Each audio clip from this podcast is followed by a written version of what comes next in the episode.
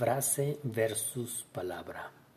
Los seres humanos nos comunicamos con frases más que con palabras aisladas. Hay personas que saben cientos de palabras del idioma inglés, pero no son capaces de elaborar una frase que tenga sentido, porque no están seguros de cómo se construye con ellas. Si una palabra puede comunicar una o más ideas, una frase amplifica y o clarifica el mensaje. Al igual que en las matemáticas o en cualquier ciencia, es recomendable comenzar por sus básicos.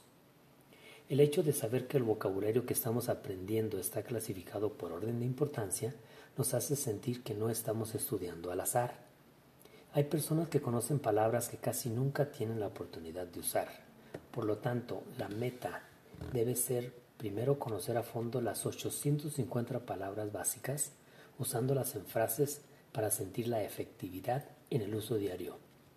Estas palabras son el cimiento del idioma, la base que nos permitirá elaborar frases con ellas y sobre ellas para después construir todos los muros y edificios que deseemos o incluso reconstruir la Torre de Babel, sin nada que impida la comunicación efectiva entre los seres humanos.